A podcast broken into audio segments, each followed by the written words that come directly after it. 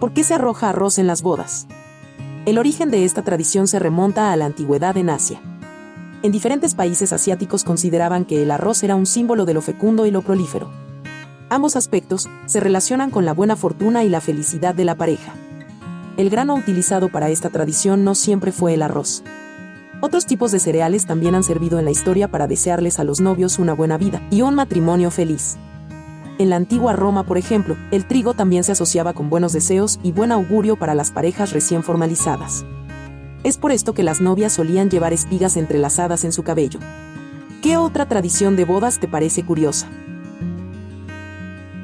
Culturizando.com. Alimenta tu mente.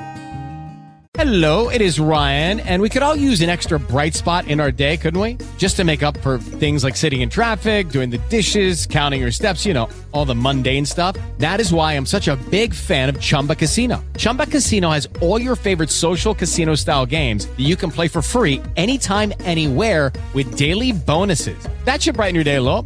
Actually, a lot. So sign up now at chumbacasino.com. That's chumbacasino.com. No purchase necessary. Group. Void were prohibited by law. See terms and conditions. 18 plus.